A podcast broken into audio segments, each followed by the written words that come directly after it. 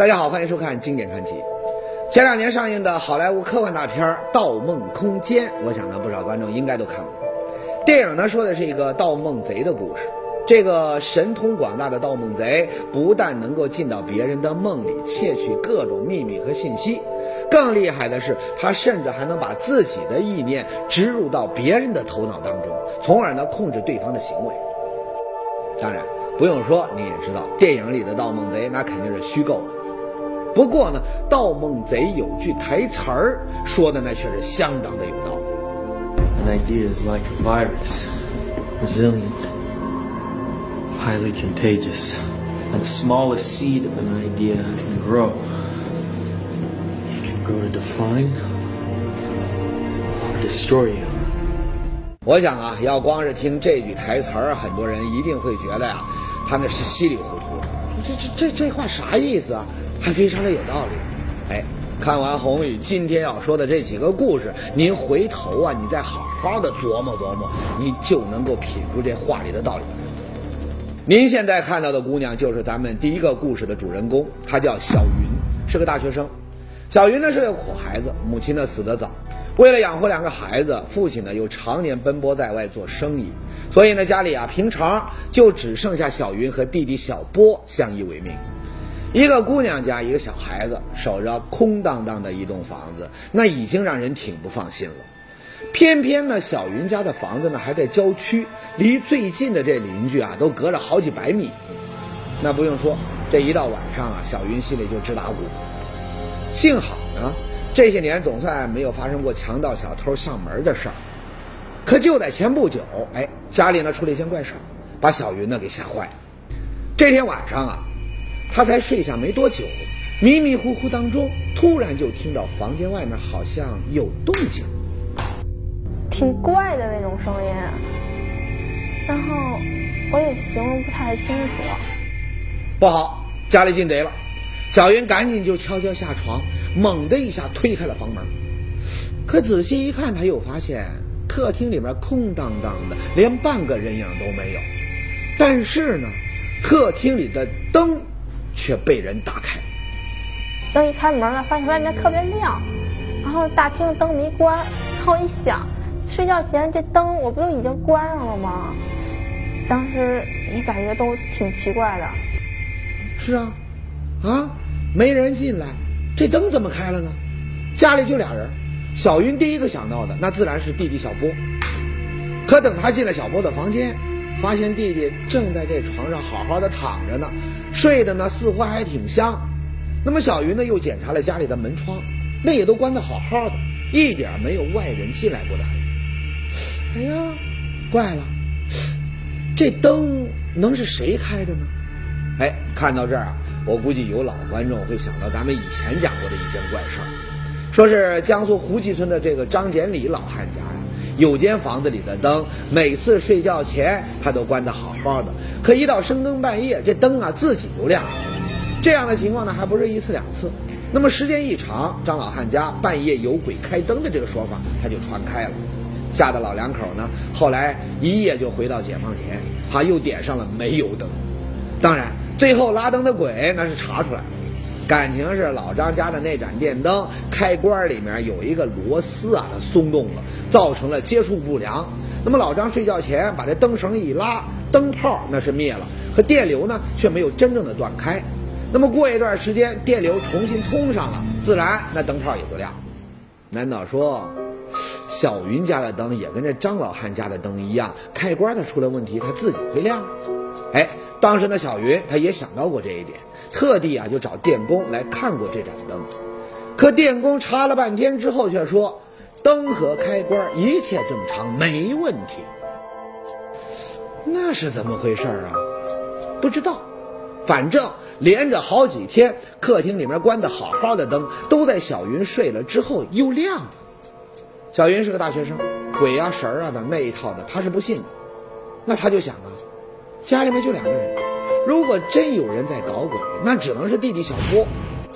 可这小波从小就是一个老实听话的孩子啊，他会大晚上的不睡觉搞这样的把戏来吓自己的姐姐，那似乎也不大可能。只不过呢，因为实在是没有别人可怀疑，那么小云呢，只能把目标锁定在小波身上。一天，趁小波不在家，小云呢还溜进了小波的房间，想找找看有没有什么线索。这一找啊，他又发现了一件怪事。然后我就发现，他那个啥，给他底，发现他那被子吧湿了，而且还还有股尿味儿。我想这孩子尿床，尿床。你要知道，小波都十四岁了，已经是一个初二的学生了，这个岁数，那怎么还会尿床呢？不对劲儿。接连发生的两桩怪事儿，让小云那是又害怕又担心，他就觉得弟弟身上一定是出了什么事儿。所以呢，等小波一回来，他就把弟弟啊带到了医院，至少得把那尿床的事儿给搞清楚。哎，医生一听这事儿，他就说了，十四岁的孩子尿床，那可是一种病。这个尿床呢，呃，在小孩的时候，比如说三岁以内，这属于正常的，因为他大脑没发育完全，不算病态。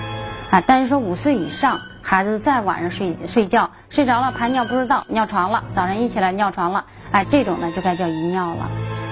医生还说呀，大人尿床有两种可能，一种那是排尿系统出了问题，啊，就像坏了的这个水龙头，它关不住水，啊，还有呢，那就是大脑出了问题，控制不了这个排尿系统。那至于小波尿床是哪种原因，那得检查之后才能确定。可这检查的结果一出来，连医生都傻眼了，为什么呢？小波身体的各项指标都正常。从排尿系统到大脑都没出问题，我没有发现器质性的病变。哎，这就怪了，身体好好的一个孩子，您说怎么突然就会尿床呢？还有，客厅里的半夜灯亮和小波又有没有什么关系？客厅夜半灯亮，少年频频尿床，两件怪事背后隐藏着什么样的秘密？一扇自动打开的神秘窗，又会引出一段怎样的故事？经典传奇正在为您解密。经典传奇，怪病七十二变，面丑。你这变就是感觉特别大，嘴唇特别厚，牙缝以前没这么大，越来越放大，越来越放大。残酷的异变是什么造成？就是肝脏、肾脏、脾脏全变大。很吃惊，是可怜，是不是家族遗传的？他患的疾病呢是获得性皮肤松弛症。本周一至周五中午十二点，江西卫视经典传奇《怪病惊奇录》。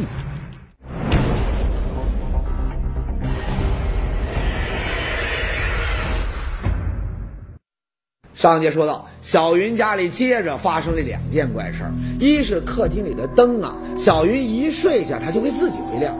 二是十四岁的弟弟小波竟然尿床了，可到医院里面检查呢，又查不出原因。问小波呢，小波是支支吾吾啊，啥也不肯说。这时候啊，小云那是真着急了，里头一定有古怪。这天趁着小波还没放学，小云呢把这小波的屋子呢又彻底的搜了一遍。就在小波的床底下，他发现了一样东西。然后发现有光盘，都是那种恐怖片的。后来我就那个，我我就都给找出来了，嗯，翻出来了之后，我就搁在那大厅里，等他回来，他问问他这到底怎么回事。没多久，小波就回来了。小云拿出床底下的光盘，问：“这是怎么回事啊？”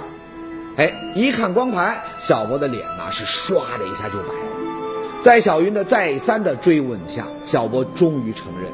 客厅里的灯那是他开的，尿床也跟这些光盘有关系，啥关系呢？原来前段时间呢，小波的同学都在说一部恐怖片好看，那么在好奇心的驱使下，他就把这片子啊就借到家里面来看，谁知道这一看呢，坏事儿。当看到一个场景，就是一个小孩的母亲变成鬼了，然后记得小时候，爸爸对我说。妈妈好像，好像已经去了。当时我不怎么明白，现在想起来，好像是我妈妈已经变成鬼了。有一天晚上特别害怕，后来我就越来越感觉到，好像妈妈就在我身边。小波还说了，打那天晚上开始，他就感觉到妈妈变成的鬼，就跟这恐怖片里的一样，在房间里面游来荡去，还直勾勾地盯着自己。晚上只要一关灯，这鬼脸他就浮现在眼前。所以呢，每天晚上等姐姐一睡着，他就要跑到客厅把这灯打开。好，这还不算，有时候呢有尿了，他都不敢一个人去卫生间，他又不好意思跟姐姐说，常常是憋着尿他就睡着了。结果呢，一醒过来就发现自己哎尿床了。听完小波的话呀，小云简直都不敢相信自己的耳朵，这这这这这恐怖片能把人吓到这种程度？他赶紧带着小波啊又去了医院。医生一听这个情况，说能看恐怖片也能让人得病。反复的看这个恐怖片，它起到一种催眠暗示的作用。这个人不相信，一开始他有理性不相信，但是由不得天天天天都是这样，他自己进入角色了，他扮演里边的角色，所以这里头他特别容易容易进入催眠的一种状态。进入催眠状态以后，他就很自己很难自拔。那该怎么办呢？心理医生说呀，治心病吃药不管用，得用别的办法。我们还设计了一个挑战，到生活实践里边去证明，到那个比较恐怖的地方，嗯，甚至有坟地啊，有荒郊野外的那个地方，容易产生那种联想的那种恐怖形象联想的地方，去挑战一下，同样会产生那些东西。他现在呢？他心里的感觉不一样了，他自己的力量感应该是不一样了。一个月黑风高的晚上，许医生和小云带着小波就来到了一条黑漆漆的巷子边上。然后呢，他们让小波一个人走过黑巷，到另一头呢去找他们。一开始呢，小波抱着姐姐，那是怎么着他都不肯撒手。后来呢，在两个大人的再三的鼓励，甚至是威逼之下，才同意试试。小波，好，有了，慢慢的走，慢慢走，很好。如果你害怕，你就看一下月亮。继续往前走，快到了。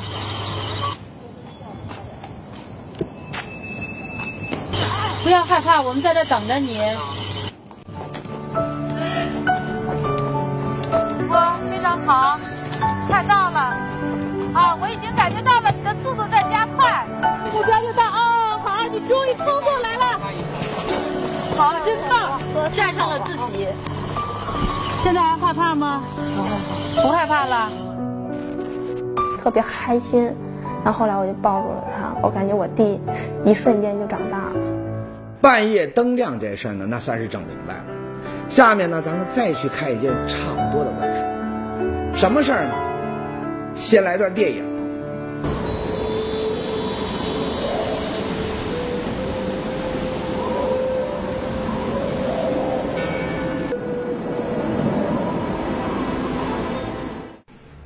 恐怖片里面常用的一个桥段就是这门啊、窗户啊没人动，它自己就开了。下面我要说的，那就是一扇自己会开的窗户。那是去年冬天一个寒风呼啸的夜晚。河北保定的一间宾馆里，小姑娘杨冰睡到半夜，突然被一阵寒风啊给吹醒了。哎，不对呀，自己睡觉前明明把这窗子跟门啊都关得严严实实的，这哪来的风啊？不过呢，杨冰啊当时睡意正浓，啊，他也没想那么多，他迷迷糊糊的就爬起来，重新把这窗子呢给关上，就回到床上又继续睡。可睡过去还没半个钟头。一阵寒风又把杨冰呢给冻醒了，他艰难的睁开眼睛一看，哎呀妈呀！刚刚才关好的窗子，他竟然又打开了！老天，这是怎么回事啊？难道有坏人从这个窗子外面爬进来了？哎，不可能！好，前面忘了说了，杨冰住的是十楼，外面他不可能进人。对了，这房间里啊，还住着另一个姑娘。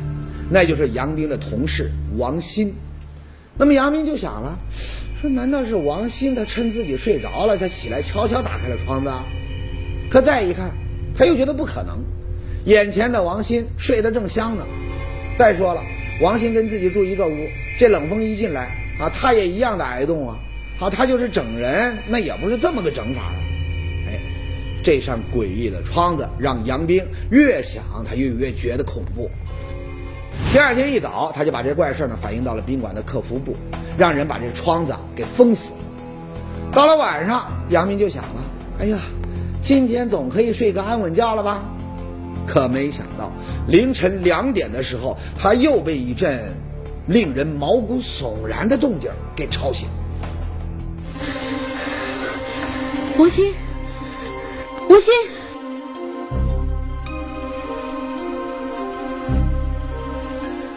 看到王鑫正两眼发直、上气儿不接下气儿的在这个床上翻滚呻吟，杨斌吓坏了，他赶紧把王鑫就送到了医院。而这医院一检查，王鑫的身体指标一切都正常，没有任何毛病。也就是说呀，王鑫这身体好好的。那这吓人的一出到底是怎么回事呢？在医生的再三追问下，王鑫才说出了事情的原委。您猜怎么着？这两天晚上一次次把窗户打开的不是别人，正是王鑫。而他这次发病也是因为那扇该死的窗户。不管天怎么样，我都喜欢开着睡觉。如果不开窗户的话，我就会觉得闷得慌，特别难受，憋得慌，好像那股气就把我闷在闷在里面那种感觉，让我好像出不来气。哟，这算是怎么个情况啊？啊，夏天的时候大家喜欢开着窗户睡觉，那是因为凉快。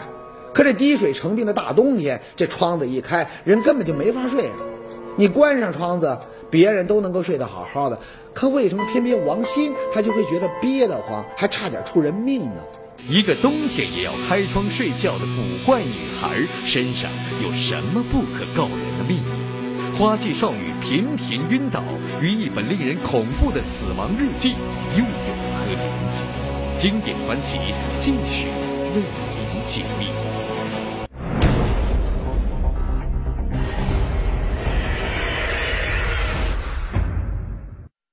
上节说到，河北女孩王鑫，再冷的天儿那也得开着窗子睡觉啊！一关窗户，她不但憋得慌，她还会出现吓人的反应。哎，这个怪症状引起了医生的兴趣，他们再次给王鑫做了详尽的检查，排除了生理上有毛病的可能。不过呢，学医的人都知道，人的毛病分两种，一种那是心理上的，一种是生理上的。所以医生就觉得呀。王鑫应该是心理上出了毛病，而一问他的家人和朋友，果然没错。我平时都挺注意他的，我觉得他跟其他女孩子不太一样，总觉得他心里有什么事。记得好像是好像是自己父母给我讲吧，讲有讲讲妹妹有点问题了。有问题？什么问题呢？哎。同事和哥哥都说，这王鑫特别怕跟男人接触。虽然说我是他哥哥这些，但是，哎，都可以感觉出来，他反正有点抗拒我那种感觉。只要是和他身体有接触的时候啊，他他是挺抗拒，感觉好像就像抗拒一个陌生人似的。咱中国虽然长期以来都有男女授受不亲的传统，可对自己的亲人也这样，那就有点不正常了。虽然不能完全肯定，可这医生觉得王鑫的问题很可能就跟这事儿有关系，所以他们刨根问底，把王鑫从小的经历给查了一个底儿掉。这一了解呀，啥都清楚了。毛病的根源，那得从王鑫四岁的时候说起。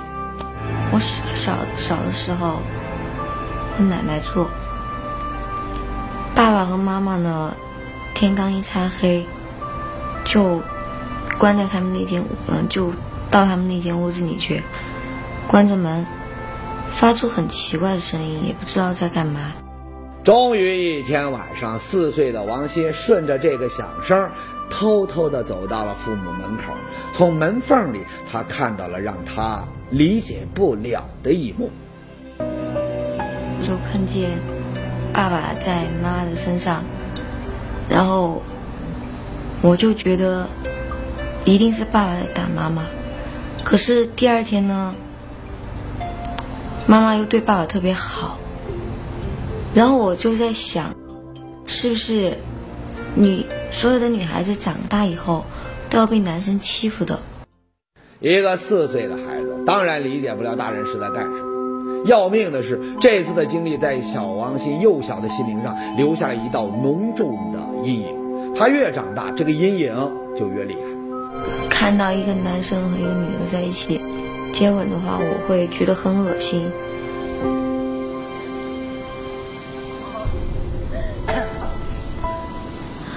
而且会想到很快的逃离那个区域。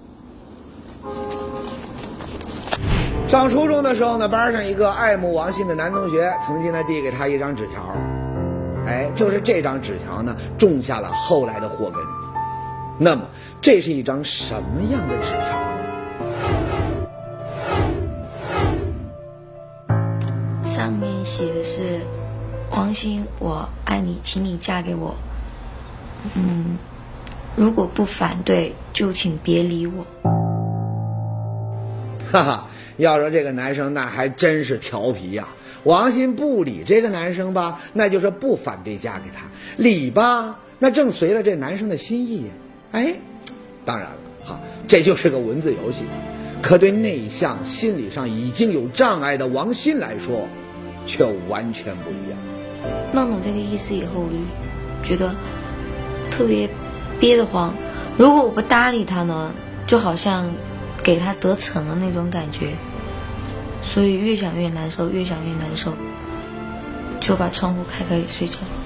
一个男孩递给他这个条子，他就形成感觉到好像对他的一种压力，就是跟前面的这件事情很好的联联系在一起了，相当于这个条件反正就能够建立了，也就形成那种条件反正。然后这个时候他马上从事外在的行为上反应，哎呦。哎呀，感觉到特别胸闷啊，或者特别是不舒服啊。那这个时候呢，哎呀，开开窗户，突然打开窗户以后呢，哎，感觉到舒服多了。那么也就是说，他把这个行为就跟他的开窗户的行为就联系在一起了。心病自有心药医，在经过心理医生的一段治疗之后，王鑫心结解开了，对男生也不是那么抗拒了。住院期间呢，他还收获了人生的第一份爱情。那天。我叫他出去，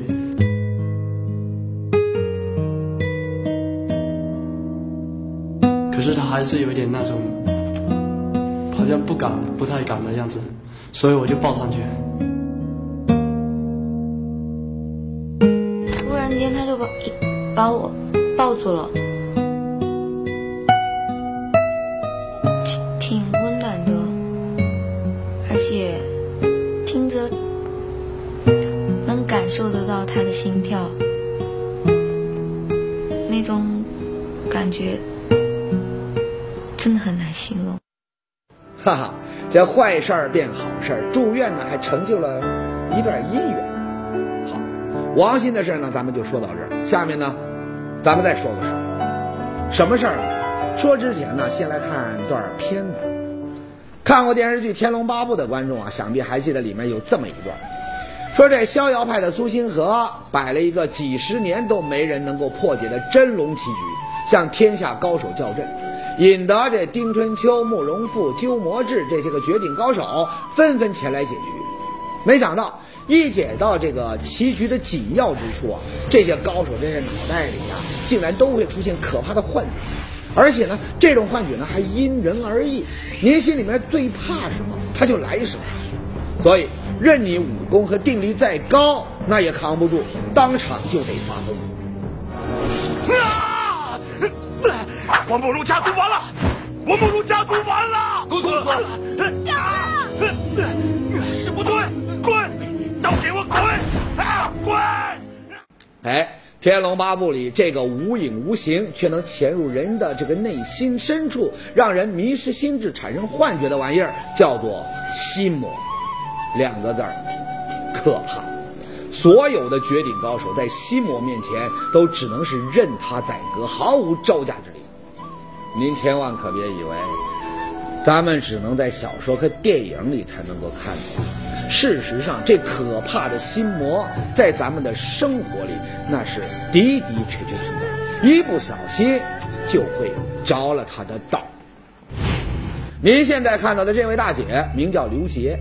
这天呢，刘杰正在做饭，突然就接到老师的电话，说他女儿王霞在回家路上晕倒了。出门之前孩子挺好的，上学的时候我背好书包出门跟我说再见，所以还都挺不错的呢。他从小也没有贫血啊，什么得过其他的什么病，究竟发生了什么事情，他也当时也不说不出来，所以我也很奇怪，特别着急。但是刘姐赶到医院呢，医生却告诉刘大姐，王霞的身体一切正常，查不出毛病。这一个正常的小姑娘，她怎么就会突然晕倒呢？这事还没弄明白呢，刘大姐又发现，回家之后啊，女儿啊就像变了一个人，也不跟自己说话，天天把自己关在房间里面写日记。更让她害怕的是，接下来的几个月，王霞又好几次在学校晕倒。情急之下呢，刘杰就偷看了女儿的日记。这一看呢，让他那是大吃一惊。怎么呢？日记尽是些让人毛骨悚然的文字。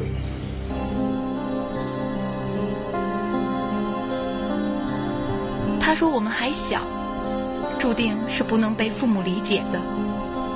我们之间的感情就当做一场梦吧，醒来了就过去了。”因为他可能是要先走的，我很害怕，很害怕，一定是他的病又严重了。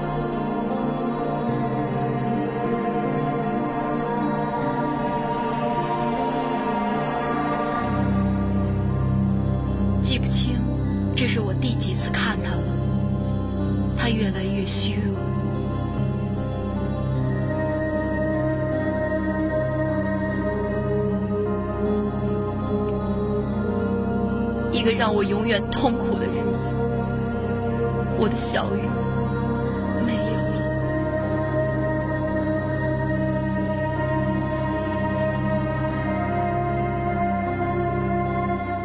这几篇日记呢，听着吓人吧？想必呢，你也听出来了。哈，这是情窦初开的小姑娘跟一个叫小雨的男生呢有了一段感情，而这个男孩呢，后来还得病去世了。一个亲人离开的时候呢，这种情绪一定要有时间。通常呢，正常人也要在大概在一个月吧，或者更多一些时间。正常人呢是可以比较快的这个把它给疏散出去。但是这个孩子有他的特殊性，因为他开始的时候没有办法和别人说。正是这朵还没有来得及绽放就被无情摧毁的爱情之花，让王霞不但是性情大变，还一次次的莫名的晕倒。那有人要问了，说这种病该怎么治呢？哎，心理医生的办法您绝对想不到。他们找来了一只猫，还给这猫呢打了麻醉药，让这猫啊你看上去就跟要死了一样。那么医生这是要干啥呢？力图呢希望。她能够和她的男朋友再道一次别，但是因由于她的肯定尸体已经火化，过程已经过去，那么我想采取一种，比如说一个动物啊，我们把它这个实际上是做了一个麻醉，然后呢，我们来这个动物和我也是一个很亲密的关系，然后我来做一些这个对动物的一个一个安抚，或者说一种告别。这样来影响他。哦，原来是这么回事儿，没听说过还有这样的治疗方法吧？那这种方法效果怎么样呢？在医生的开导下，王霞终于伸出了手，开始轻轻的抚摸这只猫。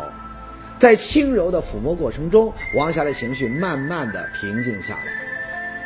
通过半年的心理治疗呢，如今的王霞已经摆脱了昏迷和噩梦的折磨，恢复了正常。哎。今天呢，咱们讲了三个故事，其实呢就是一个道理，那就是电影里盗梦贼说的那句话：心理和意念虽然伤不了咱们的筋，动不了咱们的骨，可不去重视它，它却能毁掉一个人。所以，咱们自己或者身边的人，一旦有什么不正常的苗头，千万别大意，心理医生那也能治病救人。